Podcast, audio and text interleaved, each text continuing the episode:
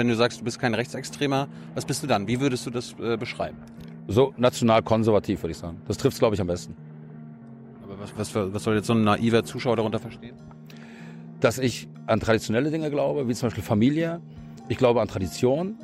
Ähm, ich glaube, dass man stolz auf sein Land sein kann, bei allen Schattenseiten, die die Geschichte hatte. Dazu muss man auch stehen. Kannst du in Brandenburg oder in Deutschland eigentlich alles sagen, was du denkst? Man kann einmal alles sagen, was man denkt in Deutschland und in Brandenburg. Glaubst du, glaubst du an den menschengemachten Klimawandel? Ich glaube, dass der Mensch einen Anteil, ganz sicher einen Anteil hat äh, an einem Klimawandel. Ähm, ich glaube aber, dass der Anteil so marginal ist, dass wir in Deutschland äh, das Klima nicht retten werden durch diesen äh, Terror, dem jetzt die Bevölkerung ausgesetzt ist. Da fahr kein Diesel mehr. Terror? Du darfst ja nicht letaler Terror natürlich. Du willst ja Ministerpräs Ministerpräsident werden, mit wem willst du denn da koalieren? Die NPD kommt ja wahrscheinlich nicht rein. Mit der NPD würde ich auch nicht koalieren. Aber mit wem dann? Ähm, Die anderen wollen ja mit dir nicht. ich denke, im Moment ist das noch so. Ich denke, der Ton der CDU wird sich ändern. Wir sehen ja, wie panisch die CDU auch auf Bundesebene damit beschäftigt ist, sich abzugrenzen. Er funktioniert schon gar nicht mehr. Ne? Äh, Auf vielen kommunalen Ebenen gibt schon eine gute Zusammenarbeit. Wir warten mal eine Weile. Ich denke, der, der Ton der CDU wird sich ändern. Und den Rest entscheidet der Wähler hier in Brandenburg am 1. September. So, eine neue Folge Jung und Ich. Wir sind in Potsdam. Wo genau? Im Potsdamer, alten Potsdamer Schloss, das ist jetzt der Landtag. Wer bist du? Ich bin Andreas Kalwitz, ich bin Spitzenkandidat der AfD, sitze hier schon fünf Jahre im Landtag als Fraktionsvorsitzender und bin auch Chef der Partei in Brandenburg. Liebe Hörer, hier sind Thilo. Und Tyler, Jung und Naiv gibt es ja nur durch eure Unterstützung. hier gibt's keine Werbung, höchstens für uns selbst. Aber wie ihr uns unterstützen könnt, Oder sogar Produzenten werdet. erfahrt ihr in der Podcast-Beschreibung. Zum Beispiel per PayPal oder Überweisung. Und jetzt geht's weiter. Und du willst jetzt Ministerpräsident werden.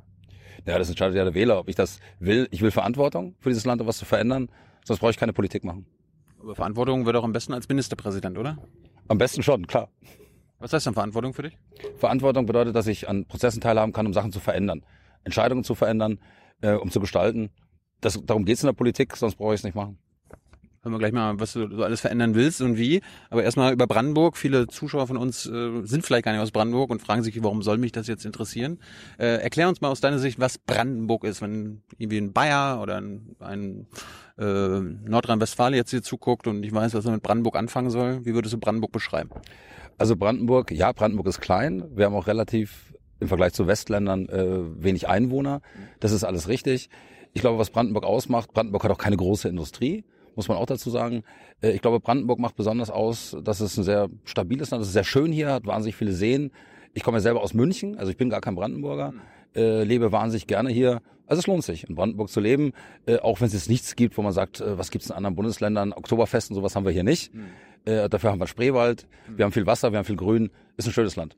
So, fangen wir bei dir an. Du sagst, du kommst aus Bayern. Äh, wie, wie, wie, wie kommt das? Bist du da geboren und dann sofort nach Brandenburg gekommen nach, dem, nach der Geburt oder wie lange hat das gedauert? Nein, ich bin erst seit erst seit 16 Jahren hier. Bin damals umgezogen wegen der Familie, äh, weil es hier entspannter ist. Wir sind aus München weggezogen, auch wegen der Kinder. Und das ist, wir bereuen es nicht, wir würden es immer wieder machen. Warst du schon als ähm, Schüler politisch aktiv? Als Schüler relativ, so mit 17, 18, ich bin dann in die Junge Union gegangen, äh, war dann auch eine ganze Weile in der CSU, also habe mich immer für äh, Politik interessiert. Und warum, warum CSU damals? Warum nicht SPD? Grüne gab's ja auch, FDP. weil ich ja die Grünen waren damals noch nicht so ein äh, Thema, gerade in Bayern nicht. Äh, weil ich konservativ bin, das war klar. Und ich habe mich dann schon an jemanden orientiert, der das am ehesten abbildet. Und es war halt in Bayern die, die Junge Union und dann auch die CSU. Wie lange hast du es da ausgehalten? Boah, das waren ein paar Jahre, genau weiß ich es gar nicht. Bis 1993 ungefähr, das ist schon verdammt lange her. Wie, wie ging es dann weiter? Dann bin ich erstmal Soldat geworden, zwölf Jahre. Ähm, da hat man nicht so viel Zeit nebenbei irgendwas zu machen. Es ist nicht so, dass du sagst, okay, was mache ich jetzt mit meiner Freizeit? Ich war zwölf Jahre äh, Fallschirmjäger bei der Bundeswehr ähm, und bin dann ausgeschieden und haben, da haben wir uns noch überlegt, wir wollten uns noch mal verändern ähm, und sind nach Brandenburg gegangen.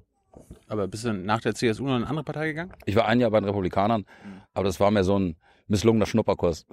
Die waren ja, die galten ja damals schon als rechtsextrem. Warum hast du da mitgemacht? Also die Einstufung hat mich eigentlich nicht so interessiert. Ich wollte es mir mal angucken. Äh, Ich bin jemand, der sich generell äh, das nicht aufdrücken lässt von Dritten, sondern ich schaue mir die Sachen schon selber an. Ich glaube sehr daran, sich selber eine Meinung zu binden, äh, zu bilden. Wenn mich das interessiert hätte, wäre ich dabei äh, geblieben, hat's aber nicht. Aber trotzdem ein Jahr lang dabei gewesen. Nein, ein Jahr lang ist ja nicht aktiv als Funktionär. Ein Jahr lang heißt, dass man alle paar Wochen mal eine Veranstaltung besucht. Also hält sich da an Grenzen. Warst du da irgendwie aktiv? Hast du dich für die Wahlen aufstellen lassen oder so? Nein, habe ich nicht gemacht. CSU? Äh, Bei der CSU innerparteilich schon. Für äh, außerparteilich war ich ja viel zu jung. Ja, da wird, mich, da wird man nicht, ich glaube, da braucht man erstmal 50 Jahre Sitzfleisch, bis man irgendeinen Posten kriegt. Das hatte ich nicht. Aber innerparteilich war so das übliche Kreisvorstand, äh, Verbandsausschuss und wie das da alles heißt. Landesdelegierter, ich war 1989, war ich der jüngste bayerische Landesdelegierte, den es je gab. Mit 18. So, dann, be- bevor du zur Bundeswehr gegangen bist, warst du bei den Republikanern, bist dann mal ausgetreten. Ne? Bin dann rausgegangen, genau, und bin dann zur Bundeswehr gegangen. Warum, warum bist du zur Bundeswehr gegangen? Äh, weil mich das interessiert hat, die Herausforderung. Also ich bin ja nicht nur zur Bundeswehr als Bundeswehr gegangen, ich wollte der Fallschirmjäger werden. Äh, das hat mich dann gereizt und es hat auch funktioniert und dann war ich zwölf Jahre Fallschirmjäger. Die Herausforderung hat mich gereizt, äh, die Leistung hat mich gereizt, Fallschirmspringen hat mich auch sehr gereizt. Ich war auch sechs Jahre Ausbilder, also habe sechs Jahre Fallschirmspringen ausgebildet. Äh, war eine gute Zeit, äh, war gut, dass ich es gemacht habe und es ist gut, dass vorbei ist. Warum, warum war das eine gute Zeit? Weil es eine aufregende Zeit ist. Äh, es ist ja auch, es gibt ja auch schlechtere Jobs, äh, als Leute auszubilden im Fallschirmspringen äh, den ganzen Tag. Ähm, ich fand's gut. Wie oft bist du Fallschirm gesprungen? Insgesamt ein paar hundert Mal. Ich weiß es gar nicht. Als Ausbilder springt man ja sehr viel. Ähm, ich habe es auch immer gerne gemacht, äh, auch wenn es nicht immer unfallfrei war. Ähm, jetzt mache ich es nicht mehr. Und du im Einsatz? Also ich meine, die Auslandseinsätze der Bundeswehr begann ja auch Ende der 90er. Na, Im Auslandseinsatz war ich nicht. Das war auch einer der Gründe, warum ich dann äh, gegangen bin. Du wolltest ins Ausland. oder? Ich wollte nicht ins Ausland, sondern ich bin eigentlich deshalb gegangen, weil ich sehr kritisch diesen Auslandseinsätzen gegenüberstand. Was macht die Bundeswehr eigentlich in Afghanistan? Es war so der Punkt, wo ich angefangen habe, darüber nachzudenken. Machst du länger, gehst du? Und dann habe ich mir überlegt, okay, wenn du jetzt bleibst, musst du das mitmachen. Und das entsprach einfach nicht meiner Überzeugung. Warst du denn trotzdem noch weiter, keine Ahnung, politisch interessiert, politisch äh, aktiv während deiner Zeit bei der Bundeswehr? Also politisch interessiert war ich immer, äh, politisch aktiv war ich nicht, äh, weil du hast da keine Zeit. Also es ist ja nicht so, als gerade als Fallschirmjäger. Du bist ja ständig im Dienst eigentlich. Und wenn du abends ins Bett fällst, weißt du auch, was du getan hast. Äh, da ziehst du nicht los und denkst, hey, jetzt ich noch was politisch. Aber hast du also nicht irgendwelche Schriften verfasst, äh, während du da warst? Irgendwie beim Wittigo-Bund, den Wittigo-Brief? Das war nicht während der Bundeswehrzeit, das war vorher eigentlich. Ja, das, das war 2001, dieser, wo du über den Genozid am deutschen Volk geschrieben hast. Also kann gut sein, dass ich mal einen Artikel oder so äh, verbrochen habe, in Anführungszeichen. Aber richtig aktiv war ich nicht. Ich meine, das waren ja, das waren eine rechtsextre äh, rechts, rechtsextreme Schrift, ne? Der Wittigo-Brief. Warum, warum schreibt man da? Ja, das stimmt so nicht. Äh, der, äh, der Verfassungsschutz sagt ganz klar, äh, es gibt rechtsextreme Bezüge, da kann man drüber streiten, aber eine rechtsextreme Einstufung gibt es nicht. Und es sind, wie viele das in der Jugend machen, habe ich sicher Sachen gemacht, die würde ich heute so nicht mehr machen.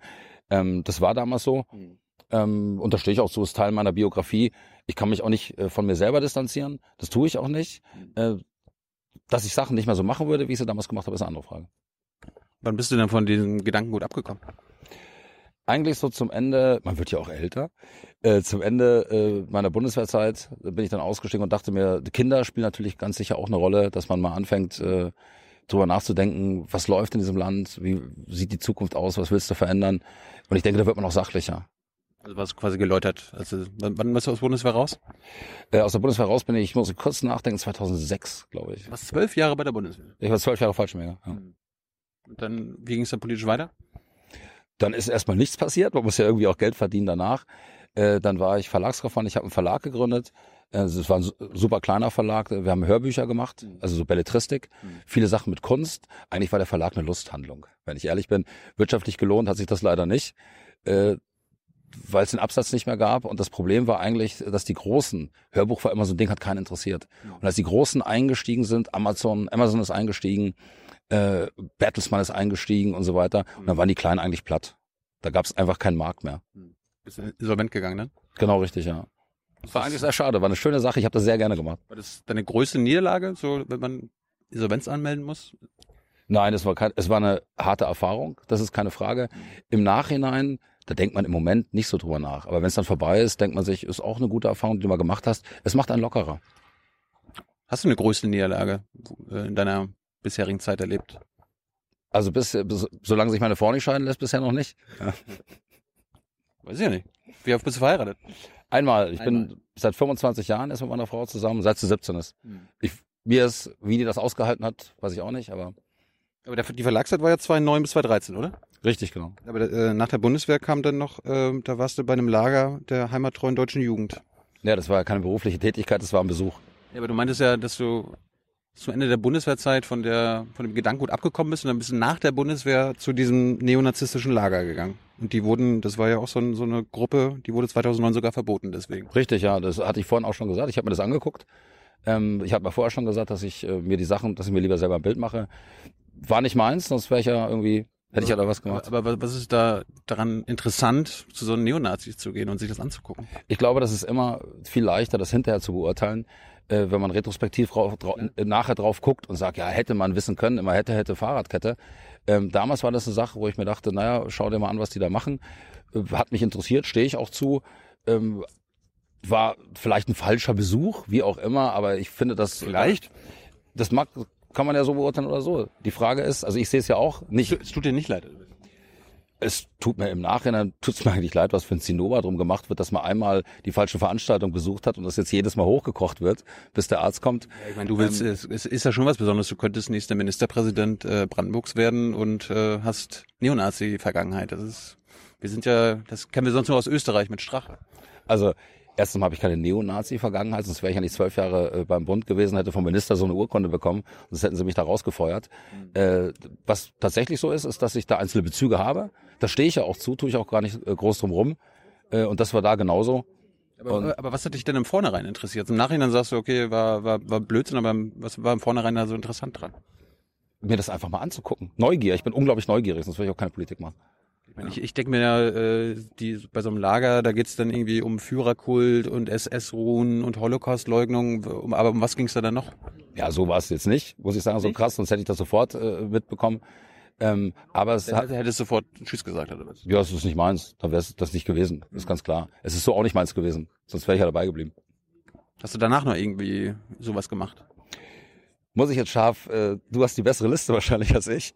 Mhm. Ähm, publiziert habe ich noch für die junge Freiheit, das war vorher, aber das sind alles relativ. Ähm, ja, du hast so Beiträge für Fritz geschrieben, das ist auch so eine rechtsextreme junge Landsmannschaft Ostdeutschland. Das war vorher. Ja, ja. vorher, ja. Ähm, danach weiß ich jetzt nicht mehr. Aber du, weißt du besser?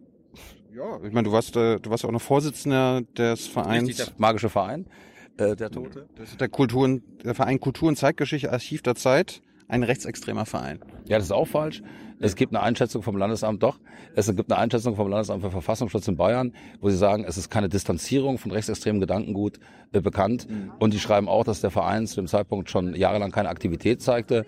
Ähm, aber als rechtsextrem eingestuft ist dieser Verein nie gewesen. Ja, es gibt ja Hajo Funke, äh, der anerkannteste Rechtsextremismusforscher, der meint, es ist ganz, ganz klar rechtsextrem und wer dort im Vorsitz sitzt, der muss das dann damit auch sein. Du warst ja mit äh, einem NPDler damals im Vorstand.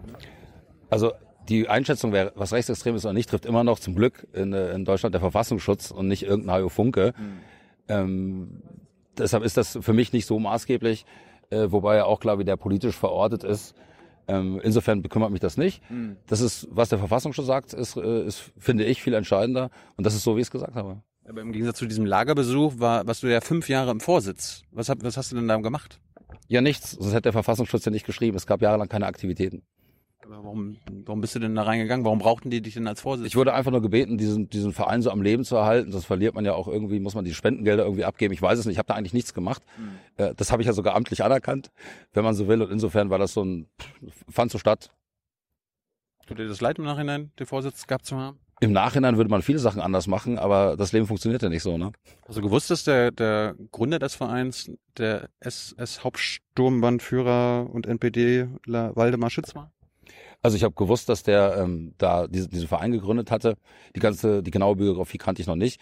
Ähm, das war ja auch so eine Zeit, wo der war schon lange tot, als ich da dazugekommen bin.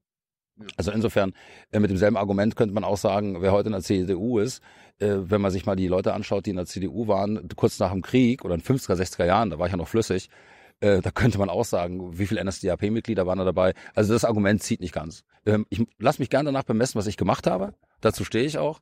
Äh, ja, darüber reden wir. Genau, richtig. Aber, du, du, du hattest diesen Vorsitz dieses rechtsextremen Vereins noch, während du hier im Landtag gesessen bist. Das, ich habe das relativ spät abgegeben, das stimmt. Nachdem es rausgekommen ist. Ja, aber ich habe das gar nicht so zur Kenntnis genommen, da ist ja nichts passiert. Hm. So. Sonst, sonst noch irgendwelche Sachen, die wir, die wir wissen müssen? Nichts, was mir spontan einfällt. Hast du, hast Dir du, fällt sicher noch was ein. Warst du schon mal gewalttätig in deiner, in deiner Jugend? Nein, gewalttätig war ich nicht. Warum nicht? Weil sich kein Anlass geboten hat. Also wieso soll ich gewalttätig werden? Ich meine, man, man bekommt ja oft mit, dass Rechtsextreme sich mit Linksextremen streiten, ähm, auch mal kloppen und so weiter und so fort. Also erstens nochmal, ich bin kein Rechtsextremer. Die längste Zeit, die ich politisch äh, gewirkt hatte vor der AfD, war in der CDU und der Jungen Union. Die fand ich jetzt nicht so rechtsextrem. Und ich habe mich tatsächlich, auch wenn es langweilig ist, äh, nie gekloppt aus politischen Gründen. Und körperlich konnte ich mich austoben als Fallschirmjäger zwölf Jahre.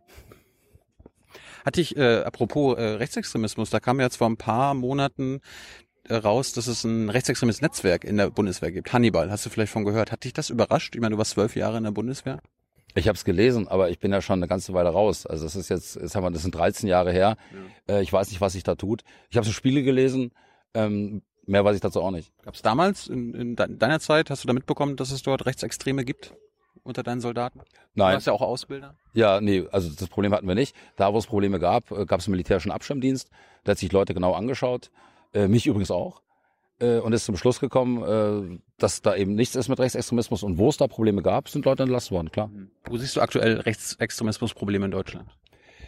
Die sind gibt es auf mehreren Ebenen, das ist natürlich vielfältig. Wir haben immer noch ein Rechtsextremismusproblem, auch in Brandenburg, mit steigenden Gewaltzahlen. Ähm, das gibt's auch bundesweit. Deshalb haben wir ja als Einzige in Brandenburg gefordert, äh, den Verfassungsschutz, witzig, der uns jetzt aus politischen Gründen beobachten will, äh, aufzustocken, dem mehr Personal zu geben, weil wir gesagt haben, äh, Rechtsextremismus muss genauso bekämpft werden wie Linksextremismus und islamistischer äh, Extremismus. Da sehen wir eine gewisse Einseitigkeit, aber da, wo Rechtsextremismus ein Problem bleibt, äh, muss man den ganz klar bekämpfen. Wie hast du reagiert, als du von dem Mord am Walter, Walter Lübcke gehört hast? Ich habe erstmal an die Familie gedacht, weil ich sehe das ja auch als Vater also selber, wenn man denkt, Mensch, was ist, wenn dir sowas passiert? Ne, was ist mit den Kindern? Was ist mit der Familie? Ähm, das ist, ich finde es total entsetzlich. Ich fand auch im Nachklang, fand ich es eigentlich total widerlich, auch mit Blick auf die Familie, wie das dann parteipolitisch instrumentalisiert wurde. Wie jeder versucht hat, das irgendwie zu nutzen. Und auch deine Partei. Allseitig, immer da, wo das benutzt wurde, finde ich das abstoßend. Finde ich nicht schön, weil immerhin ist ein Mensch gestorben gab ja von deiner Partei äh, unter anderem wurde gesagt, naja, wenn die Flüchtlinge nicht gekommen wären und der Migrationsstrom 2015 und so nicht gekommen wäre, dann würde er noch leben. Das würdest du nicht sagen. Das ist total perfide. Ähm, Gewalt oder Mord vor allem, also das braucht man aber jetzt nicht sortieren, ist nie ein Mittel der Politik, darf es auch nie sein und ist durch nichts zu rechtfertigen. Mhm. Und zwar egal, wo jemand politisch steht. Ich meine, du warst ja auch äh, beim Aufmarsch in Chemnitz bei der, bei, dem, bei der Trauerfeier, da sind ja auch Menschen hinter euch mitgelaufen, unter anderem dieser Stefan E. Also erstens war, der, der, vermeint, der vermeintliche Mörder. Erstens war es kein Aufmarsch, sondern ein Trauermarsch, der völlig friedlich war. Und ja, das stimmt, habe ich hinterher auch erfahren. Ähm, ganz ehrlich, ich habe die 8000 Leute nicht, je, ich habe nicht jeden von den 8000 Leuten persönlich gekannt, das stimmt. Aber kanntest du ihn? Nein. Er ist ja so alt wie du. Ja, das mag ja sein. In der Republik sind eine Menge Leute so alt wie ich. Ja, aber man gibt ja nicht so viele Neonazis, vielleicht kennen die sich ja. Ich bin kein Neonazi. Ja. Ich kenne ihn nicht. Ja, aber von früher vielleicht. Ich kenne ihn auch nicht von früher. Hm. Sind die Identitären rechtsextrem? Der Verfassungsschutz stuft das so ein. Ich denke, der, dieser Einstufung äh, muss man auch folgen. Ähm, deshalb haben wir in der AfD eine ganz klare Unvereinbarkeitsliste, dass wir sagen, äh, Mitglieder äh, der äh, IB und der und Aktivisten ähm, sind nicht vereinbar mit der AfD. Also deshalb gibt es auch keine Mitglieder, die äh, IBler sind. Hm. Ähm, das ist für uns ganz klar. Kann ich bei der IB sein und ähm, von einem Tag auf den anderen austreten, also dann nicht mehr mitmachen und dann zum Beispiel für euch arbeiten? Also entscheidend ist doch jemand, das glaub, dass jemand glaubhaft macht, ähm, dass er sich davon gelöst hat. Und es geht jetzt, man muss ja auch einen Unterschied machen zwischen Leuten, die jetzt jahrelang total aktiv waren und, und äh, Funktionäre oder so oder Führungsjobs hatten, oder ob jemand mal an einer Aktion teilgenommen hat, hinterher gesagt hat, Mensch, pff, ist nicht so meins. Mhm ähm, und ich denke, dass man den Le was soll man mit den Leuten dann machen? So ein Brandmal aufs Stirn drücken und die dürfen dann nie wieder irgendwas machen? Oder ja, meine, es, du hast ja einen Mitarbeiter, Herrn Laubach hier, der war ja jahrelang für die Identitären aktiv, hat auch Fanshops geleitet und so weiter und da war von einem Tag auf den anderen nicht mehr dabei aber bei euch jetzt im Landtag aktiv. Also ganz so ist es auch nicht. Äh, der war auch nicht jahrelang für die für die IB aktiv und dieser seine Klamottenbude, die er da gemacht hat, hm. hat auch nichts mit der IB zu tun. Das wurde dem immer so zugerechnet. Ähm, ich beschäftige ja keine Leute, die sich nicht glaubhaft distanziert haben. Äh, und wer, und das habe ich auch schon gehabt, dass jemand gesagt hat, ja, okay, ist kein Problem, dann trotzdem was gemacht hat bei der IB und ist dann rausgeflogen. Und der, der hat ja, der hat ja was gemacht, der Laubach. Ja, vorher. Ja, das ist dann kein Grund, oder? Wenn er sich glaubhaft distanziert und wenn er nicht mehr auffällt, wenn ich sage, hör zu, das geht nicht. Ja, wie stehst du dazu? Ähm, es gibt nur entweder oder. Beides kann es nicht geben, AfD oder IB. Da gibt's doch keine Schnittmengen. Ähm, aber ich bin halt dagegen, dass man das so brutal über einen Kamm schert, dass man sagt, okay, irgendeiner hat mit 19 mal an einer Demo teilgenommen und jetzt muss er dieses Brandeisen auf die Stirn gedrückt bekommen, um nie wieder was machen zu dürfen, äh, finde ich ein bisschen albern. Wenn wir mal äh, nach links gucken, die tun sich da viel leichter. Ja, da muss man auch ganz ehrlich sagen, also regt sich kein Mensch drüber auf, dass irgendwelche linken RAF, ehemalige RAF-Mörder äh, äh, irgendwie beschäftigen als Angestellte. Aber Schnittmengen gibt's ja schon. Also ich meine, der Sellner war ja auch tagelang bei Kubitschek, ein Freund von dir, äh, zu Gast und die haben sich ausgetauscht und so weiter. Also die, die zehren ja voneinander. Ku- Kubitschek gilt ja als Vater der identitären Bewegung. Also, aber Kubitschek ist nicht die AfD. Also die Tatsache, dass Sellner, das ist ja dieses Assoziationskettenprinzip, ne? Also einer kennt einen, der einen kennt, der einen kennt, der einen kennt. Ja, du kennst ja nicht nur Kubitschek, äh, Höcko und du, ihr seid ja eng miteinander verbunden. Also wir sind nicht eng miteinander verbunden, wir haben ein sehr gutes Verhältnis, das ist kein Geheimnis. Auch ein kritisches übrigens. Das heißt nicht, dass der eine automatisch alles mitträgt, was der andere erzählt oder denkt. Äh, aber deshalb kenne ich nicht jeden gut, den jetzt ein Götz Kubitschek gut kennt. Also die Kette stimmt nicht. Du siehst ja den Kubitschek kritisch.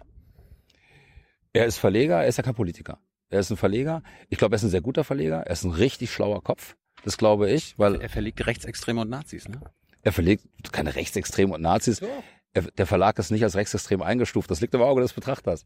Ja, wenn alles äh, links von der SPD oder von der CDU dann irgendwie Nazi ist, dann kann man das so sehen. Aber das tut er ja nicht. Und die einzelnen, die Liste der Autoren habe ich jetzt nicht. Also ich bin auch nicht für das verantwortlich, was er tut. Wo siehst du ihn kritisch?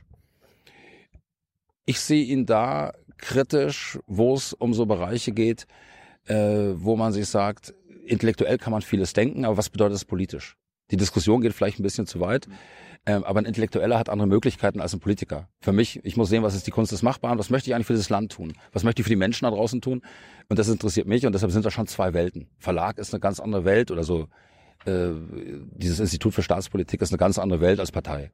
Aber du hast auch schon da geredet und bist auf, auf seinen Veranstaltungen aufgetreten. Ja, wenn ich eingeladen bin, äh, ich bin auch noch ganz woanders aufgetreten, dann mache ich das auch. Gibt es Grenzen für dich, wo du nicht aufdrehen würdest? Also alles, was äh, antidemokratisch ist. Also wie, wie, was verstehst du darunter? IB, wenn die IB mich einlädt, wenn die, keine Ahnung, NPD, es ist eigentlich überflüssig, das zu sagen, äh, braucht man nicht drüber reden, kommt gar nicht in Frage. Ja, das sind Verfassungsfeinde, die Leute, und das ist ja auch die große Trennlinie. Die, es wird gerade der Versuch gemacht, medial das aufzu äh, wischen oder es zu verwischen, weil mit Argumenten kriegt man uns jetzt nicht mehr. Jetzt versucht man es mit der Nazi-Keule. Ähm, und es geht darum, dass der Unterschied zwischen uns und einigen anderen ganz klar ist, wir stehen zur Demokratie. Ja, wir wollen viele Sachen verändern, ist keine Frage, aber wir wollen kein System verändern. Ja, wir wollen die Demokratie als System nicht abschaffen. Und das ist eben der Unterschied. Andere wollen das, die NPD will das zum Beispiel, die will das System abschaffen, das wollen wir nicht. Aber wir hören gleich mal, was du, was du alles verändern willst. Aber wenn du sagst, du bist kein Rechtsextremer, was bist du dann? Wie würdest du das äh, beschreiben? So national konservativ, würde ich sagen. Das trifft es, glaube ich, am besten. Aber was, was, was soll jetzt so ein naiver Zuschauer darunter verstehen? dass ich an traditionelle Dinge glaube, wie zum Beispiel Familie. Ich glaube an Tradition. Ähm, ich glaube, dass man stolz auf sein Land sein kann, bei allen Schattenseiten, die die Geschichte hatte. Dazu muss man auch stehen. Ähm, ich glaube, dass uns ein entspannterer Umgang mit Deutschland, ist ja für viele schon Reizwort, äh, gut täte. Äh, und ich glaube, konservativ bedeutet, dass es wichtig ist, an Sachen, die sich bewährt haben, festzuhalten, ohne sich zu verschließen gegen Neues. Wenn du sagst, es gibt auch viele gute neue Sachen und die Welt verändert sich ja ständig. Ähm, und das bedeutet für mich dieser Begriff. Wie passt da das Nationalsoziale rein, was du gesagt hast, äh, was man jetzt auch anstreben sollte als Nationalkonservativer? Ich habe das gar nicht gesagt, sondern es stand in einem Artikel, wo über diesen Vortrag äh, geschrieben wurde, habe ich schon Journalisten gesagt, hör dir den Vortrag genau an, wirst du dieses Wort nicht finden. Vermeidest du das? Nein, ich will's nicht. Es geht darum, dass es, äh, es geht darum, dass wir, es geht nicht um Begrifflichkeiten. Es geht äh, in der Begrifflichkeit liegt doch der Versuch, dass irgendwie national, sozial hört sich so nach Nazi an. Also es geht darum, dass ich mir überlege, wie kriege ich die Interessen meines Landes in Verhältnis mit einer Gerechtigkeit, an der es fehlt. Ja, und wenn man jetzt sagt, ja, dann ist das die äh, Tradition ist dann national und das, die Gerechtigkeit ist sozial und ist es irgendwie nationalsozial, dann sind es eine, das sind eigentlich dumme Begriffsspielchen. Es geht um Inhalte. Ja, und wenn sich, wenn es darum geht, sich gegen Rentnerarmut einzusetzen, dass Leute keine Flaschen sammeln müssen, um äh, auszukommen, äh, wenn das sozial ist, dann bin ich es gerne. Ja, auch Kinderarmut, da kommen wir vielleicht noch drauf. In Brandenburg ist halt ein Riesenthema. Ja, jedes fünfte Kind ist hier armutsgefährdet in Brandenburg. Und ich, deshalb bin ich schon sozial. Auf welchem Menschenbild basiert deine Politik? Das ist eine ganz spannende Frage. Ähm, ich glaube, dass Menschen lernfähig sind. Ich glaube, Und jetzt zitiere ich mal Frank-Walter Steinmeier, das fand ich nämlich richtig gut in der Neujahrsansprache, der mal gesagt hat, wir müssen wieder lernen, miteinander zu reden ohne Schaum vor Mund. Jetzt ist es ja immer so, dass man äh, unterschiedliche Positionen, in anderen Ländern ist es entspannter. In Großbritannien zum Beispiel, meine Frau ist ja Britin, in Großbritannien zum Beispiel oder in Amerika ist es entspannter. Da kann man eine unterschiedliche Meinung haben, aber urteilt nicht gleich über den Menschen. Ja, dass man sagt, boah, der hat die falsche Meinung, schlechter Mensch. Ja, das ist in Deutschland anders. Also hier ist momentan erlebe ich eine ziemliche Hysterie, auch in der Auseinandersetzung. Und es täte, man kann sich ja über Inhalte streiten, habe ich gar kein Problem mit, aber das mal vom Persönlichen zu trennen und das runter zu regeln. Und mein Menschenbild ist, dass das möglich sein sollte. Ich glaube daran. Also wenn ich nicht gnadenlos optimistisch wäre, würde ich den Job nicht machen. Was sind deine Werte, deine politischen Werte? Meine politischen Werte sind auf jeden Fall diese konservativen Aspekte wie Familie. Ich glaube an Familie. Ich finde Familie toll. Äh, bin auch Vater von drei Kindern. Ähm, ich glaube an Traditionen. Das bedeutet nicht, dass man sich abschottet. Ähm, ich glaube an Regeln. Ich glaube an Regeln und Gesetze, dass ein Zusammenleben nur möglich ist, wenn sich alle an gewisse Regeln halten. Und die muss man ja nicht glauben. Die sind ja da. Die sind schon da, aber glauben muss man dann dran, äh, wenn ein ständiger Regelverstoß hingenommen wird und nichts passiert. Also ich glaube schon, dass die Gesellschaft so ein bisschen zerfällt im Moment. Ja, deshalb erleben wir ja auch so eine äh, so zwei starke Pole. Ne? Die Grünen werden total stark, die AfD wird sehr stark und in der Mitte so die ganzen CDU, SPD. Eigentlich weiß keiner mehr, für was sie stehen. Ne? Familie hast du schon äh, ein paar Mal gesagt. Was heißt denn für dich? Was bedeutet für dich Familie? Familie bedeutet, äh, dass man füreinander einsteht. Familie bedeutet, dass man sich umeinander kümmert. Ähm, und Familie ist einfach schön. Aber was ist Familie und was ist keine Familie? Mutter, Vater, Kind. Ist es eine Familie? Familie, das ist auf jeden Fall eine klassische Familie. Ist mit zwei Vätern und einem Kind? Das ist auch eine, kann auch eine Familie sein. Das ist gar nicht die Frage. Ähm, ja, natürlich. Äh, Bei den, bei den Kiffhäusern hast du gesagt, dass das ein degeneriertes Familienbild ist. Es ist nicht das Leitbild, dem wir entsprechen, aber es geht nicht darum, dass Menschen, äh, die einen anderen Entwurf haben, zu diskriminieren, sondern es geht darum zu sagen, was ist unser Leitbild? Ja, und das Leitbild ist die klassische Familie, ist auch gar kein Thema. Äh, aber es geht nicht darum, Leute, die diesen anderen Entwurf haben. Äh, unsere Bundes, äh, unsere Fraktionsvorsitzende im Bund, Alice Weidel, lebt auch mit einer Frau zusammen und hat, äh, hat Kinder. Hm. Das ist völlig okay. Also hast du auch nichts gegen LGBT-Rechte, Gleichstellung der Homosexuellen in Deutschland? Also ich, die Gleichstellung in den Rechten ist ja schon längst erfolgt. Das ist auch völlig in Ordnung. Äh, wir sind gegen die Gleichsetzung der Ehe, der klassischen Familie, aber es ist eigentlich ein formaljuristischer Aspekt, äh, weil praktisch sind die Rechte ja da, was Steuern angeht, was die Möglichkeiten angeht. Und es geht nicht darum, jemanden zu diskriminieren, sondern es geht darum, dass man sagt, okay, was ist das klassische Leitbildmodell? Und andere können ja andere Modelle haben. Es geht nicht darum, ich will nicht in einem Land leben, äh, wo in die Schlafzimmer rein regiert wird. Da habe ich selber auch gar keinen Bock drauf. Ja, aber es geht darum, dass wir ein Wertesystem haben, wo wir sagen, okay, daran wollen wir uns orientieren. Dass es da Abweichungen von der Norm gibt, ist auch völlig okay. Das ist auch akzeptabel. Da willst du nichts mehr dran ändern. Bitte was? Da willst du nichts mehr dran ändern. An was konkret? An diesem Wertesystem und wie wir Familie heutzutage definieren. Also an einem System möchte ich nichts ändern. Ähm, natürlich wollen wir als AfD diese klassische Familie äh, wieder in den Vordergrund bringen. Wir wollen Anreize schaffen, ähm, dass Familie was Schönes ist. Viele können ja keine Familie gründen, das ist ein finanzielles Risiko. Kinder sind ein Armutsrisiko in unserem Land. Und das wollen wir verändern, ganz klar. Wir wollen, dass Familie auch wieder positiv wahrgenommen wird, besonders Kinder eigentlich. Ne? Dass wir sagen, hey, wir sind ein kinderfreundliches Land. Ähm, das ist heutzutage leider nicht mehr so. Wir haben ja auch ganz konkret schon Sachen gefordert, dass wir gesagt haben, hey, wieso kostet eigentlich, äh, kosten eigentlich Steuern auf Babyprodukte 19 Prozent und nicht 7 Prozent? Aller möglicher Mist kostet 7 Prozent. Babyartikel kosten, werden mit 19 Prozent besteuert. Wollen wir abschaffen. Ähm, und ein paar Sachen in der, in der Richtung auch. Also ganz konkret, wo schaffen wir Entlastung? Es geht ja ganz oft ums Geld. Wie ist so die, die, die Geburtenrate in Brandenburg? Ist jetzt zu niedrig? Die Geburtenrate in Brandenburg ist etwas gestiegen. Äh, Das muss man aber genau auseinanderdröseln. Äh, Wenn man sich die Zahlen mal anguckt, wer wie viele Kinder bekommt, generell ist es zu niedrig, ja. Wie viele Kinder hast du? Ich habe drei. Kommen noch welche? Nein, das, wir sind durch. Wir werden den demografischen Wandel auch nicht alleine schaffen. Le- Leben die auch in Brandenburg oder sind die äh, in deiner Heimat in Bayern? Nee, unsere Heimat ist Brandenburg. Hätte sein können, dass du quasi noch zu Hause in, in München irgendwie ein anderes Zuhause hast. Seit 16 Jahren pendeln? Nee, das ist mir so stressig. Nein, wir sind seit 16, die Kinder sind hier groß geworden. Hm. Ja, also die Kinder sind äh, Brandenburger, die müssen sich dann zu Hause, meine Frau ist ja, die ist gebürtige Britin, ist aber in NRW groß geworden, die müssen sich dann am Küchentisch dreisprachig unterhalten. Also wenn sie ein Brötchen haben wollen, dann sagen sie zu mir Semmel, zu meiner Frau Brötchen und untereinander Schrippe. Aber ist Bayern jetzt deine Heimat? Nein, inzwischen ist Brandenburg meine Heimat. Aber es äh, gehört das alles zusammen? Ist Deutschland dann da auch deine Heimat? Deutschland ist ganz sicher meine Heimat, aber Deutschland ist ja auch sehr unterschiedlich. Ähm, das war eine gute Zeit in Bayern. Ich bin auch immer wieder gerne da, ich habe auch noch Familie da. Aber inzwischen äh, ist mir Brandenburg zur Heimat äh, geworden. Ich bin sehr gerne hier, weil ich finde die Leute gelassener. Wieso? Ich glaube, das ist die Wendeerfahrung. Die haben schon mal erlebt, wie das ist, wenn sich richtig drastisch was verändert. Du kriegst eine neue Währung und all diese Sachen. Und du merkst eines, das Leben geht weiter. Ja, die Erfahrung ist im Westen nicht da, das ist ja kein Vorwurf. Ja, ist einfach ein Ding der Geschichte. Ähm, und ich erlebe die Leute in Brandenburg. Manchmal sind die am Anfang etwas knirschig. In Bayern würde man sagen, die kranteln etwas. Ähm, aber wenn man dann mal diese, hinter diese Fassade kommt, ist das sehr herzlich, sehr aufgeschlossen. Also wir fühlen uns richtig wohl hier. Hast du in deiner Schulzeit in Bayern ähm, in der DDR? Ich habe gehört, da gab es immer Klassenfahrten in die DDR. Also bei uns war die Sache noch ein bisschen komplizierter. Ich war nicht auf Klassenfahrt in der DDR. Ich bin ja so eine gesamtdeutsche Mischung. Also ich bin jetzt auch kein totaler Wessi. Meine Mutter kam aus dem Osten und ist dann geflohen, als die äh, Mauer gebaut wurde. Da war noch so Draht. Also Friedrichstraße war so, dass Bahnhof Friedrichstraße war in der Mitte geteilt. Mhm. Die eine Seite war Osten, die andere war Westen, in der Mitte war so Stacheldraht. Und die Soldaten sind immer so von einem Ende zum anderen gelaufen. Und da hat meine Mutter halt äh, ihre ganzen Zeugnisse, so einen Rock eingenäht und ist dann halt geflüchtet in Westen.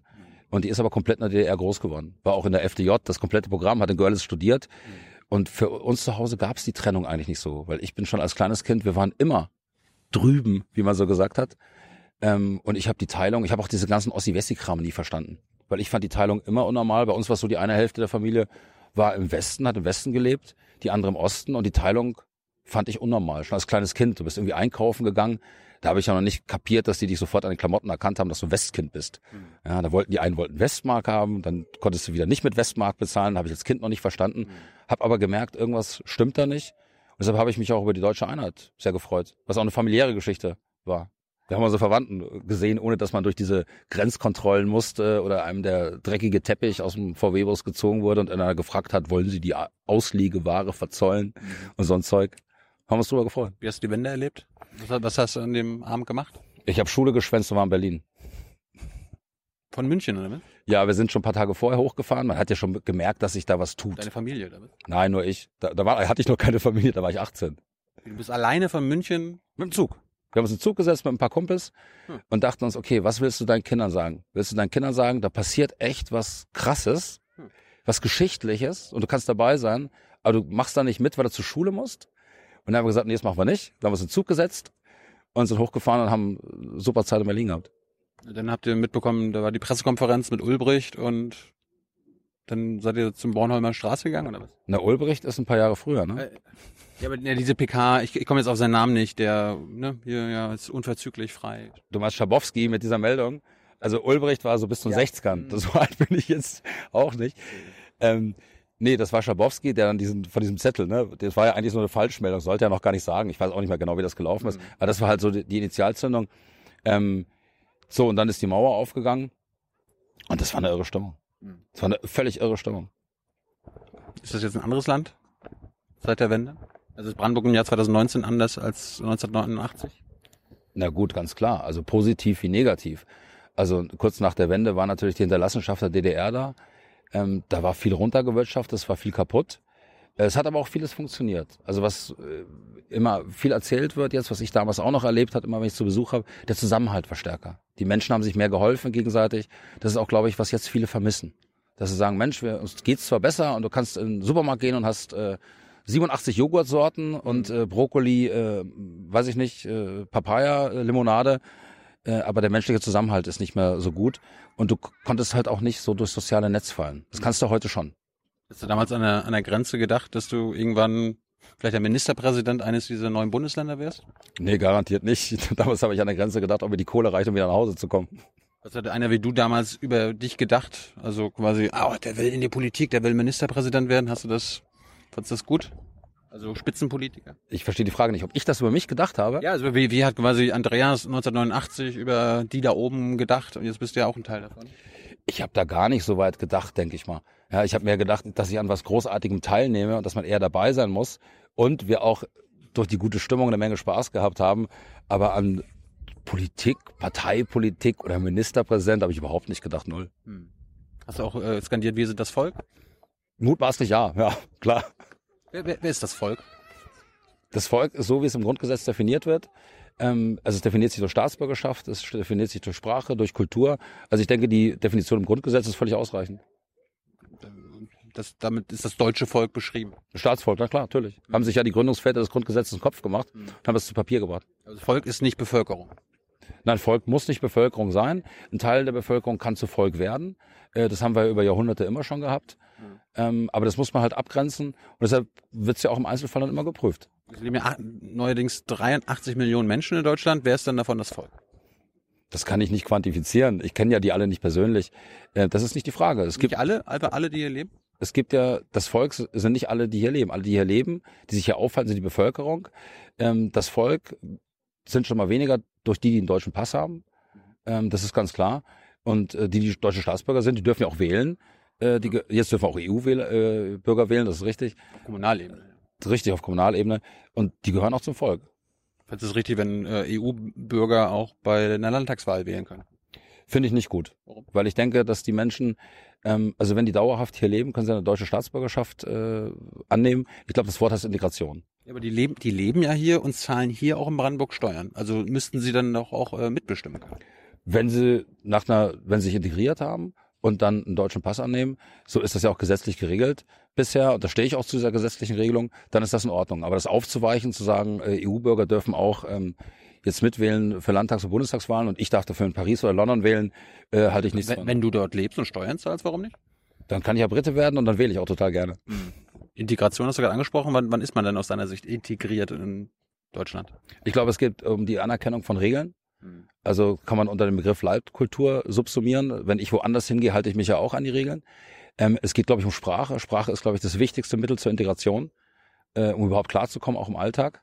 Ähm, und es geht um Respekt vor denen, die schon da leben in dem Land. Mache ich ja, wenn ich im Urlaub bin, genauso. Äh, respektiere ich ja auch. Dann kann ich manchmal auf Sitten und Gebräuche stoßen, die aus meiner Sicht komisch sind. Trotzdem respektiere ich die. Wenn ich das nicht tue, brauche ich ja in das Land nicht zu fahren.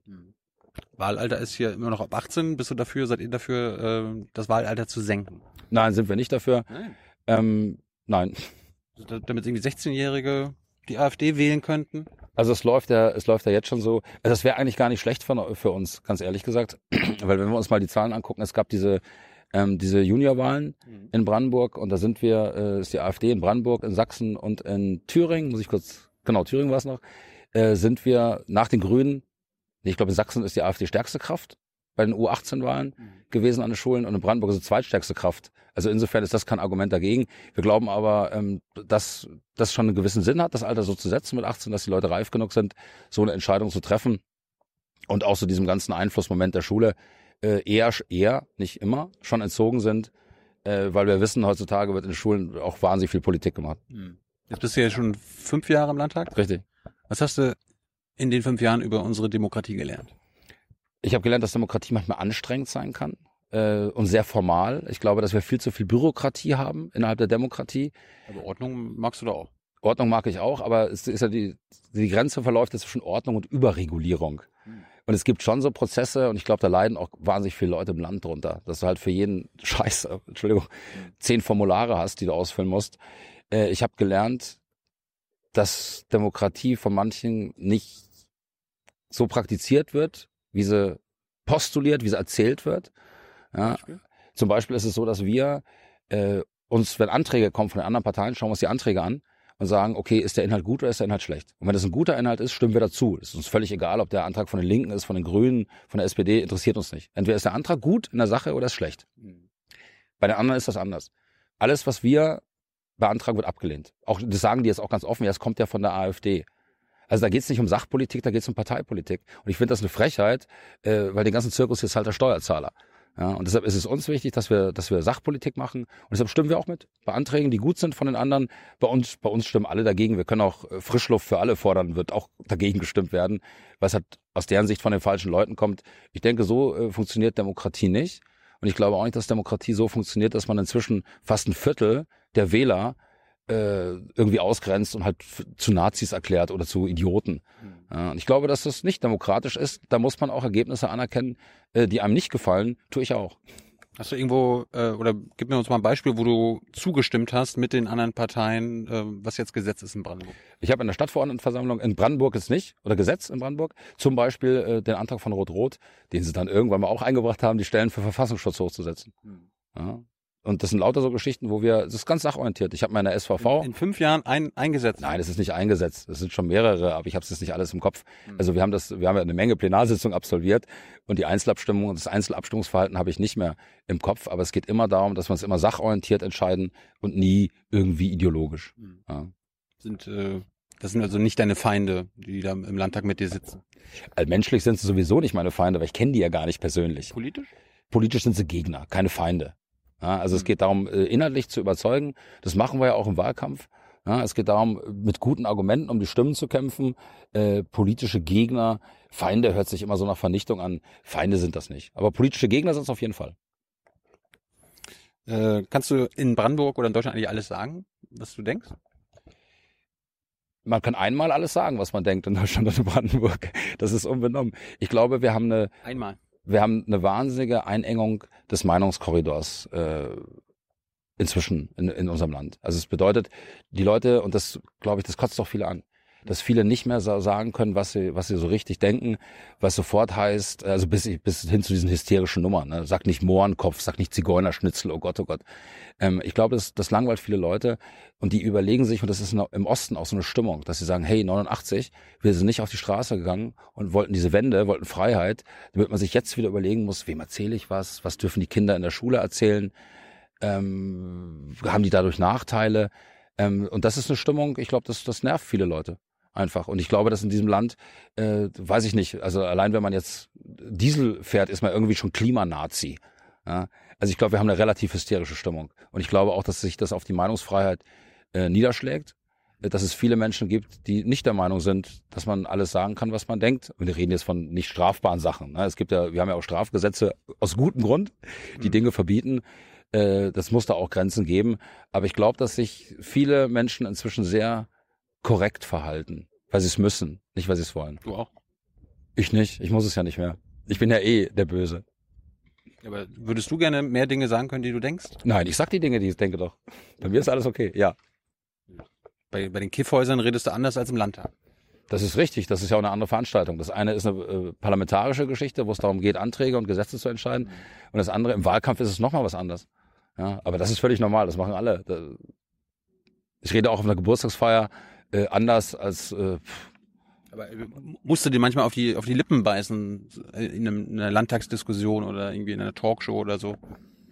manchmal so, also Talkshows habe ich jetzt noch nicht so viele. Gib mir, gib mir eine Situation, wo du denkst, ah, das würde ich jetzt gerne sagen, aber am- besser nicht. Es gibt so Debatten im Landtag, wenn da so Scheinargumente kommen und wo ich dann mal denke, boah, das ist so durchschaubar und das ist doch eigentlich lächerlich und dann würde ich das eigentlich gerne sagen. Kannst du doch lächerlich so. Ja, lächerlich ist es schon, aber eigentlich nicht. Eigentlich muss ich sagen, ich glaube, ich sag schon alles, was ich denke. Aber wärst du denn dafür? Ich meine, ihr habt ja wahrscheinlich auch viele Wähler, die sich das wünschen, alle sagen zu können, was sie denken, äh, dass sie das auch tun sollten. Also mir hat noch keiner vorgeworfen, generell nicht und von meinen Wählern nicht, dass ich mir das jetzt irgendwie an deutlichem Deutsch mangelt. Also denke schon, dass das okay ist. So. Ja, ich meine, es gibt ja wahrscheinlich, willst ja auch nicht abstreiten, viele, die bei Pegida mitlaufen, ob sie jetzt in Brandenburg oder in Sachsen leben, äh, die schreien da manchmal Dinge, die nicht strafbar sind, weil Meinungsfreiheit ist weit, aber trotzdem eigentlich nicht mehr politisch legitim. Von- Von diesen Äußerungen rede ich. Okay, das definiert wer, was politisch legitim ist. Das ist das, was Die Politik, also das ist ja eine gesellschaftliche Debatte. Äh, Aber Debatte ist ja fließend. Und Klar. die, äh, was ist denn die Politik? Die Politik ist die Summe der Parteien. Da sind wir jetzt ein Viertel davon. Ja. Ja, wenn, wenn die anderen sagen, das, das, Okay. gehört, das gehört sich nicht, Okay, nochmal. Wer definiert, was nicht legitim ist? die, die Gesellschaft. Ja, aber die Gesellschaft im homogenen, gibt es eine homogene Gesellschaft? Ja, ich, bestimmt nicht, nee. Eben, dann klappt das auch nicht, was du erzählst, das Modell. Also die nicht homogene Gesellschaft definiert, was politisch legitim ist. Das war deine Aussage. Ja, da wird, da wird ja natürlich sich darüber gestritten, wenn irgendwie Galgen, Eben. wenn, wenn irgendwie Galgen äh, mit Galgen protestiert wird und Merkel an die Wand und so weiter und so fort, dann ist das doch nicht politisch legitim. Dann ist das geschmacklos, auf jeden Fall. Und, Und dann kann man und damit halt nicht politisch legitim. Oder nicht? Ja, aber das liegt doch im Auge des Betrachters. Legitim bedeutet doch, dass ich die Leute, illegitim ist ja so Nähe zu illegal, ist unzulässig, Nö. darf man nicht. Nö. Ja. Aber die Frage ist doch genau, du wirfst das Problem doch selber auf. Wer definiert das? Und ich glaube schon an Meinungsfreiheit. Ähm, das heißt nicht, dass man jede Idiotenmeinung abdecken muss durch Meinungsfreiheit.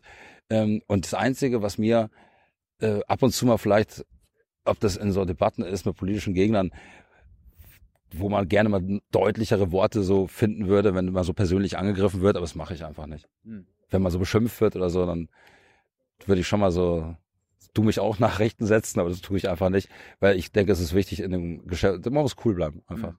Gut, aber wo cool bleiben, kommen wir mal zum Klimawandel. Bist du ein Klimaschützer?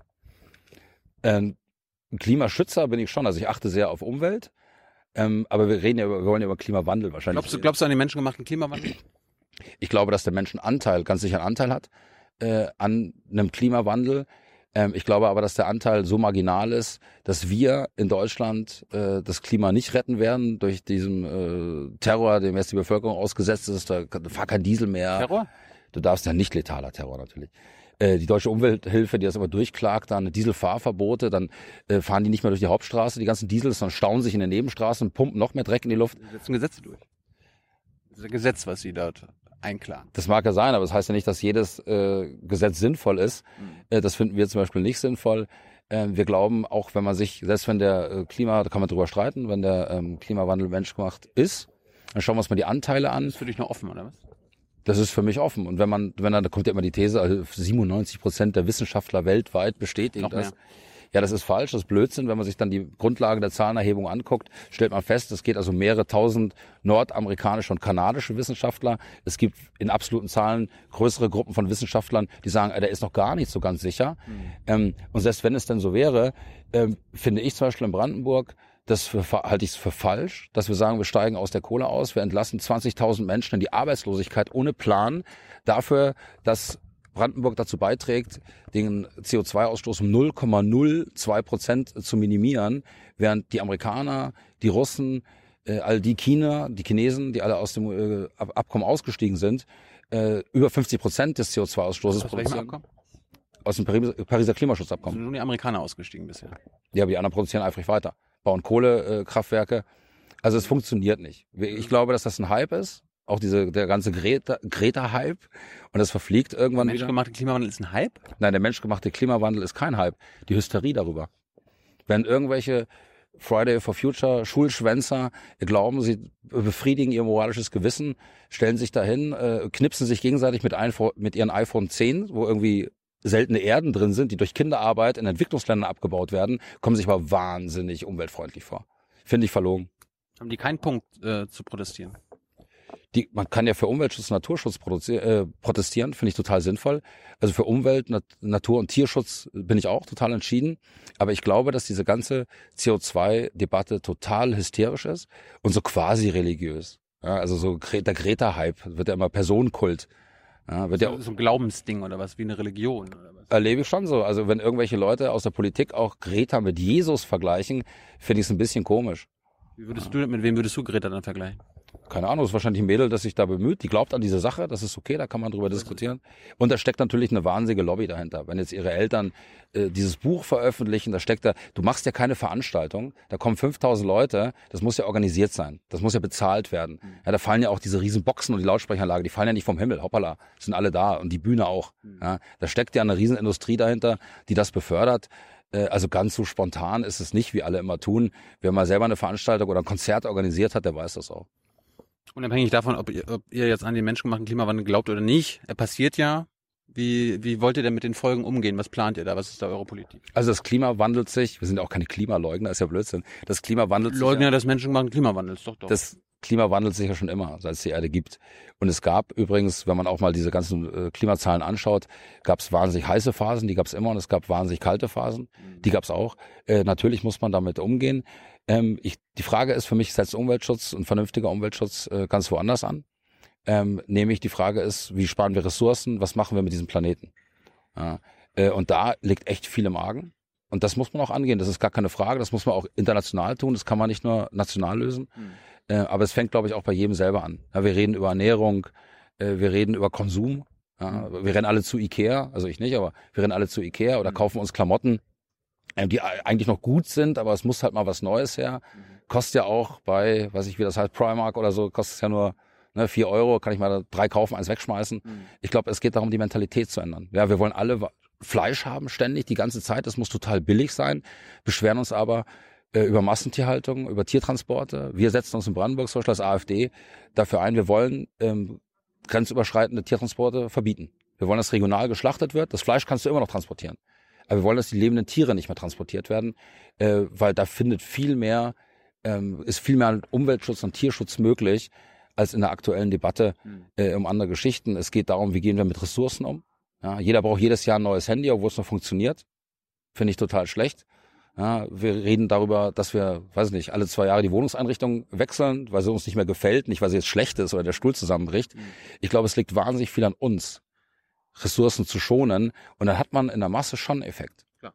Aber was ist die Aufgabe des Staates? Du willst Ministerpräsident werden. Was kann Brandenburg machen, um den, gegen den Klimawandel zu kämpfen und die Folgen davon? Also um den, was den Klimawandel angeht, könnte Brandenburg äh, wenig machen, wenn man die Auswirkungen anschaut. Wir könnten jetzt in der Lausitz die Braunkohle, den Braunkohleabbau zumachen. Ja, die Schüler und die Wissenschaftler sagen ja alle am besten sofort. Ja, besonders die Schüler sagen das. Ja, die, ähm, die, die Scientists for Future geben ihnen ja recht. Das mag ja sein, aber wir wissen, das ist eine Lobbygruppe. Ja, das ist ja jetzt kein neutraler Verbund.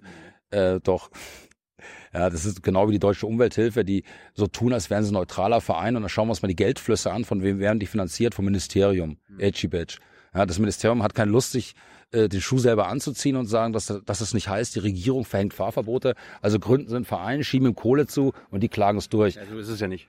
Doch, genau so ist es. Nein, die, Na, schaust dir an. Da werden Studien natürlich in Auftrag gegeben und da kann sich auch die Umwelthilfe natürlich dran bewerben, an der, bei diesen Studien mhm. mitzumachen.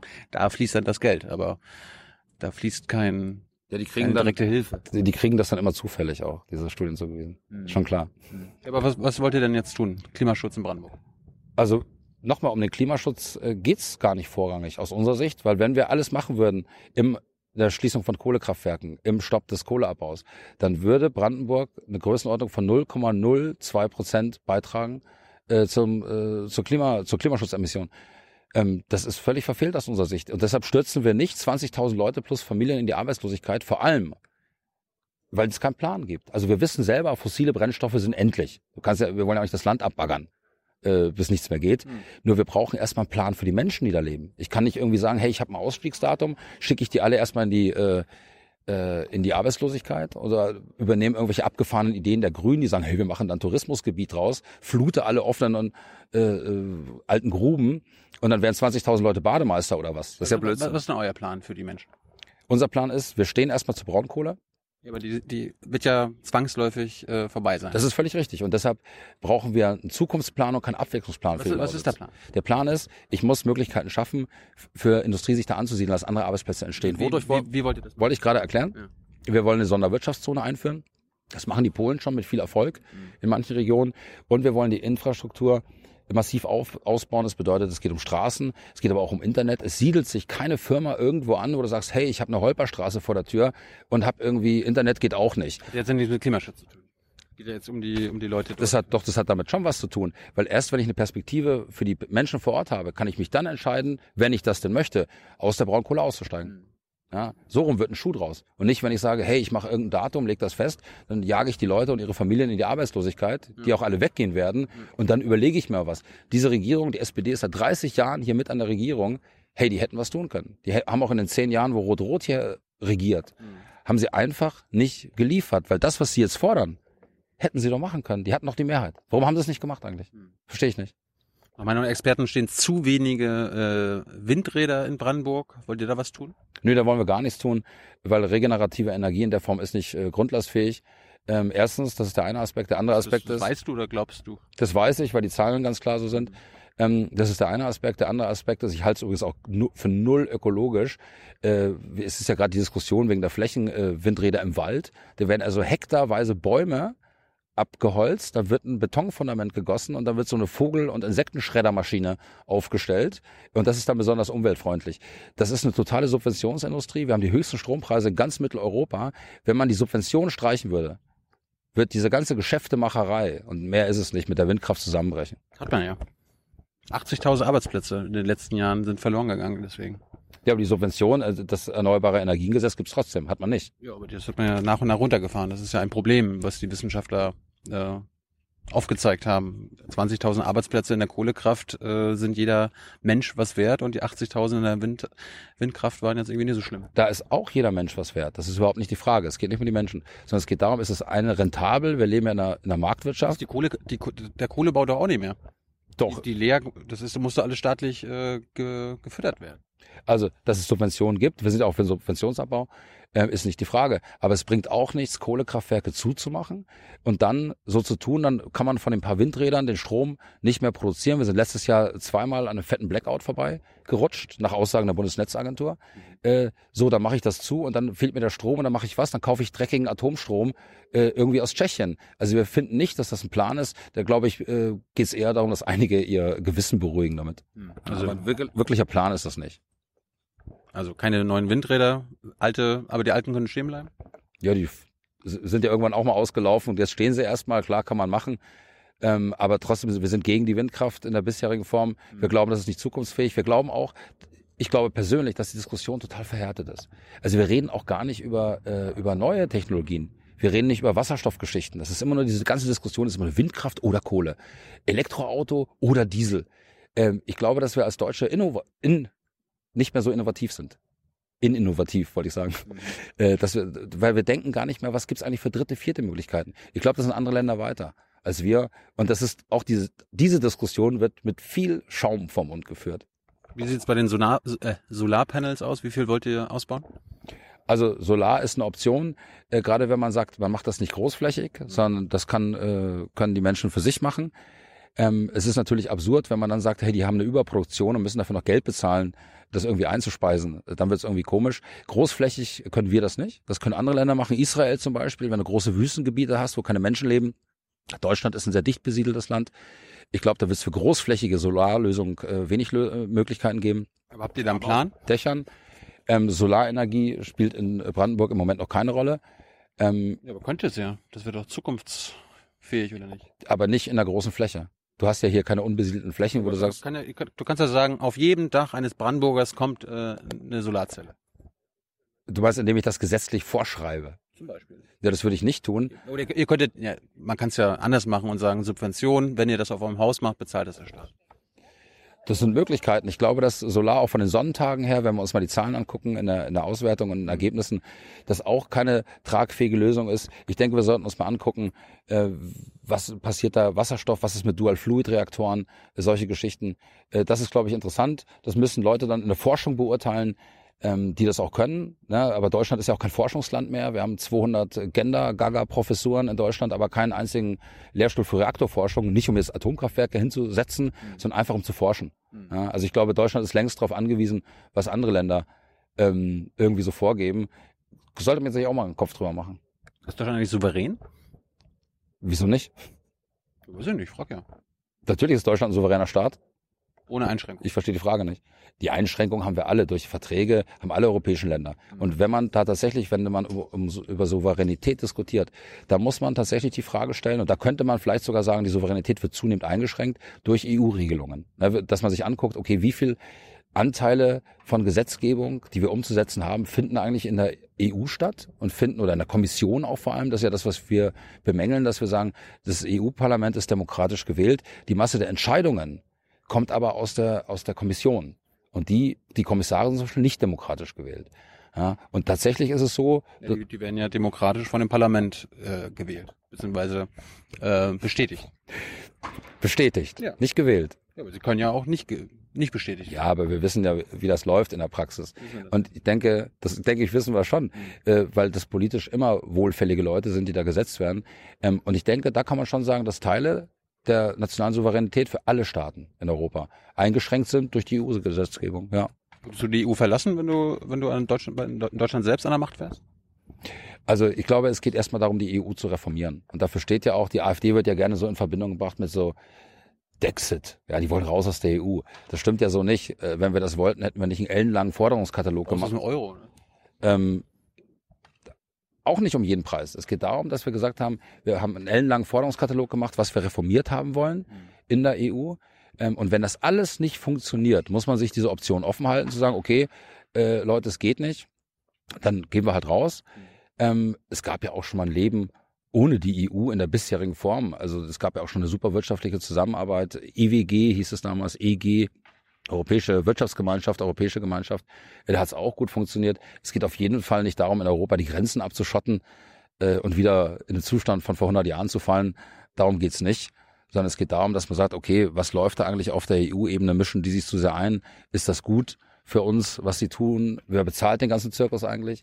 Äh, und da sind wir sehr kritisch. Das ist richtig. Was magst du an der EU? An der EU in der bisherigen Form, also dieser bürokratische Apparat mag ich eigentlich gar nichts. Also und alle anderen Errungenschaften, die wir haben, Grenzfreiheit, Wirtschaftsfreiheit in Europa, das sind ja keine Errungenschaften der EU. Es gab ja ein Einzelabkommen schon vorher, auch das gab es ja schon dann relativ kurz nach dem Krieg mit der Europäischen Wirtschaftsgemeinschaft. Mhm. Ähm, all diese Dinge, also das verbinde ich jetzt nicht mit der EU.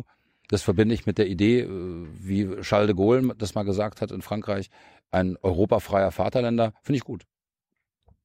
Äh, Nochmal kurz hier zum Klimaschutz. Äh, kennst du denn die CO2-Emissionen Brandenburgs? Nein, kenne ich nicht. In Tonnen jetzt. Ja. Nein. Kennst du deine? Meine persönliche? Ja. Nein. Sollen ja so circa neun Tonnen pro äh, pro Einwohner in Deutschland sein. Äh, was tust du denn persönlich dafür, um das um die CO2-Emissionen runterzunehmen? Muss ich mich jetzt abschaffen oder? Schaffen wir uns. Es gibt ja so eine Bewegung, die sagt, äh, die beste, die beste Form von Klimaschutz ist, keine Kinder mehr zu kriegen. Also das ist so eine Art Selbstmord vor Angst aus dem Tod. Äh, Finde ich für, relativ bescheuert, wenn ich ehrlich bin. Ja, ja, aber man kann ja vieles machen. Ne? Du hast ja vorhin selbst gesagt, äh, weniger Klamotten aus. Asien äh, bestellen oder kaufen, weniger konsumieren, weniger fliegen, weniger Diesel fahren und so weiter und so fort. Was machst du da? Also ich glaube, wir leben sehr umweltbewusst. Das fängt bei der Ernährung an. Das hat ja auch was damit zu tun. Bist du Vegetarier? Ich bin kein Vegetarier. Es, Veganer. Es, es, ist immer gleich so ganz oder gar nicht. Ne? Ja, es fängt damit an. Es aber, fängt, wenn du sagst umweltbewusstes Ernähren, dann denke ich an Vegetarier oder Veganer. nicht, da denkst du dran, aber ich nicht zwingend. Äh, dann denke ich dran, dass ich bewusster Fleisch zu konsumieren, also nicht mehr so massenhaft, dann, dass man schaut, dass das Fleisch aus ökologischer Haltung kommt, mhm. ja, dass es auf dem Bauernhof noch äh, groß geworden ist, dass man äh, zum Beispiel Milch aus heimischer Produktion kauft und all so Sachen, wie unterstütze ich eigentlich die kleinen Vertriebe vor Ort und nicht diese großen Ketten, das Zeug muss ja auch alles transportiert werden. Ich brauche auch keine Milch aus Irland oder so. Mhm. Ja. Äh, das brauche ich nicht. Und das sind, das sind so kleine Dinge, wo es anfängt. Das fängt damit an, dass mein Handy ungefähr vier Jahre alt ist, glaube ich, und man glaubt es nicht, kann trotzdem telefonieren. Ähm, also es sind viele kleine Schritte, die wir, die wir auch persönlich machen. Ja, wir, weiß ich nicht, legen zu Hause eine Insektenwiese, haben eine riesen Insektenwiese angelegt, ja. die nicht gemäht wird für, für Blumen und für Insekten und solche Sachen. Ähm, das machen wir auf jeden Fall. Und wenn das jeder macht, kann man da eine Menge mit erreichen, glaube ich. Ich wollte gerade noch zur Landwirtschaftspolitik von euch fragen, aber wenn ihr quasi nicht an den menschgemachten Klimawandel glaubt, dann glaubt ihr auch nicht an die Folgen für die Landwirtschaft in den nächsten 20, 30 Jahren? Also die Folgen äh, für die Landwirtschaft gibt es schon durch Klimaveränderungen. Das, wir scheitern ja beide an dem Wort Mensch gemacht. Ja, das ist ja unser, da scheitern wir dran.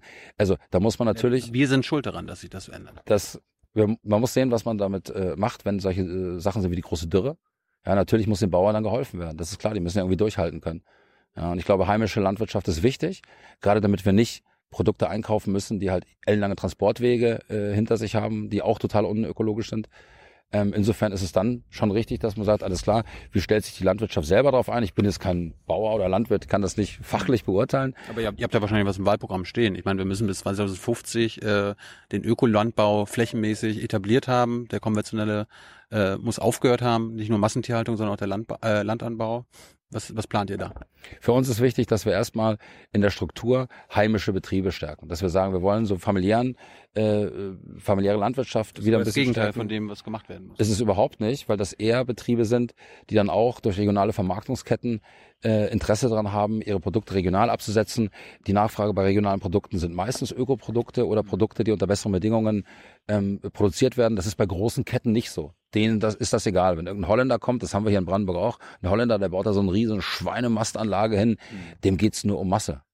Ja, der muss keine Qualität verkaufen. Der liefert irgendwelche Ketten, das ist dem völlig egal. Mhm. Ja, also stärken wir das. Äh, wir setzen uns sehr intensiv auseinander mit Pestiziden dass wir sagen, alles klar, was muss in welchen Mengen äh, eingesetzt werden. Glyphosat ist so ein Thema. Ja, ist ja in den USA, sind die schon einen Schritt weiter, dass sie ganz klar gesagt haben, das Zeug ist krebserregend. Äh, das wollen wir auch nicht einsetzen. Da kann man viel machen und ich glaube, das äh, kommt dann auch allen zugute, auch dem Klima, wie menschgemacht der Wandel auch immer sein sollte.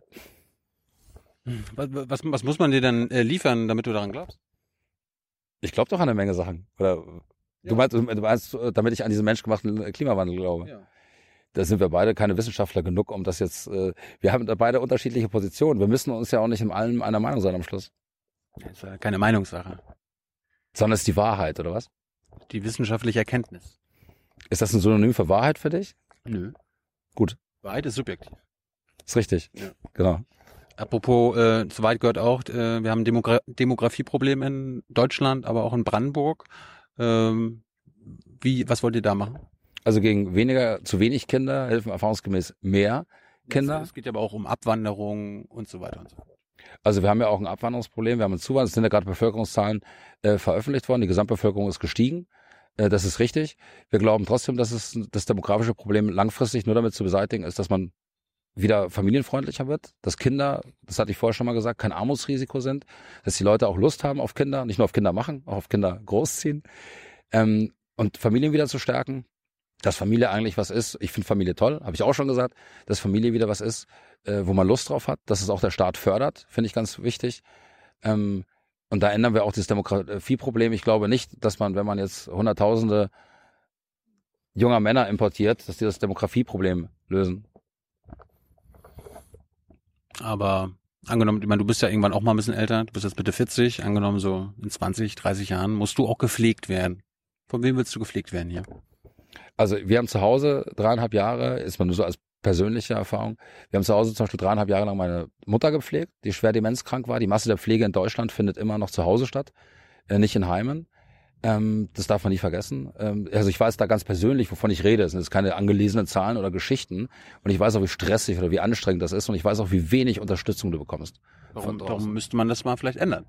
Äh, ich denke, dass es darum geht, Familienverbände auch zu stärken. Ähm, dass man die Pflege stärken muss, ist überhaupt keine Frage. Du ja, Leute- du willst jetzt Ministerpräsident werden. Du hast staatliche, du kannst staatliche, staatlich helfen. Wie willst du äh, helfen dort? indem man den Pflegeberuf drastisch aufwertet, auch in der Bezahlung der Pfleger. Ich finde es komisch, wir leben in einem Land, das stört mich politisch grundsätzlich. Wir leben in einem Land, damit meine ich nicht nur Brandenburg, ich meine auch Deutschland eigentlich. Wir leben in einem Land, wo alles, alle Jobs, die mit Geld zu tun haben, werden viel, viel besser bezahlt als alle Jobs, die mit Menschen zu tun haben. Wenn du jetzt Pfleger bist oder Kindergärtner, verdienst du nie so viel Geld wie ein Versicherungsmensch oder wie ein Banker. Ich finde die Grundmentalität schlecht. Und es ist wichtig, dass da mehr Geld in diese Bereiche äh, fließt. Das ist ganz klar. Die Krankenkassen sitzen ja auch auf, auf riesen Milliardenüberschüssen. Ja, und die sollen sie nicht nur investieren in riesen Glaspaläste, die sie hinbauen, sondern in eine vernünftige Pflege, dass Pflegekräfte, die Leute, die diesen Job machen, der echt hart ist, dass die Leute vernünftig bezahlt werden, weil viele, wenn man die fragt, da gibt es auch Umfragen zu, die sagen, ich habe richtig Lust drauf, das zu tun, aber ich kann halt nicht von leben. Und dann machen die das nicht Aber wie, wie wollt ihr das konkret ändern? indem man finanzielle Unterstützung gibt, gerade an pflegende Angehörige. Wir haben das zum Beispiel hier im Landtag schon gefordert. Wir haben gesagt, hey, wir wollen Landespflegegeld. Wir wollen, dass Menschen, die zu Hause ihre Angehörigen pflegen, eine gute finanzielle Unterstützung nochmal bekommen, extra.